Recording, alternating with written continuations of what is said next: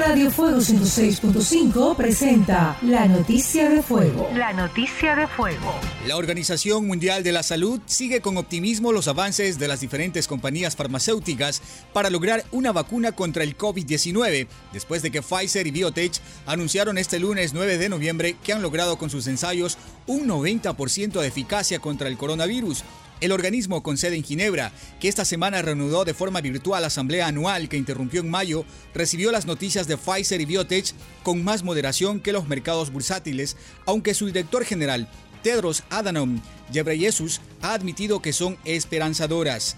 Como preveíamos, tendremos una vacuna a finales de este año y la de Pfizer es muy prometedora, proclamó el etíope en las reuniones que esta semana se celebran por teleconferencia con representantes de los 194 países miembros de la Organización Mundial de la Salud. Donald Trump bloqueó la colaboración de los miembros del gobierno con el equipo del presidente electo Joe Biden, mientras que el secretario de Justicia William Barr autorizó al Departamento de Justicia a investigar acusaciones sin base de fraude electoral.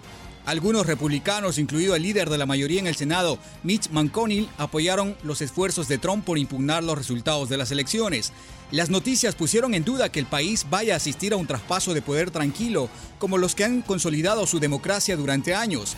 El colegio electoral tenía previsto confirmar oficialmente la victoria de Biden el 14 de diciembre y el demócrata asumirá el cargo a finales de enero. Hasta este miércoles 11 de noviembre, 79 planteles cuentan con autorización del Comité de Operaciones de Emergencia COE para concretar un retorno voluntario y progresivo a clases presenciales. Así lo informó el Ministerio de Educación a través de sus redes sociales.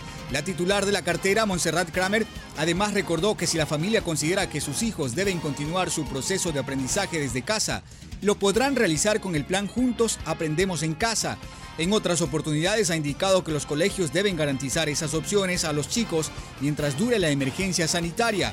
La ministra también señaló que el retorno a clases presenciales es opcional con alternancia entre la casa y escuela. Se desarrolla en acuerdo con la comunidad tiene el objetivo de garantizar el derecho a la educación. Según Kramer, los estudiantes cuentan con más de 2.000 recursos educativos a través de las diferentes plataformas como el portal web, radio y televisión. Además, han entregado fichas pedagógicas impresas en 12 lenguas ancestrales y textos escolares. Radio Fuego 106.5 presentó la noticia de fuego. La noticia de fuego.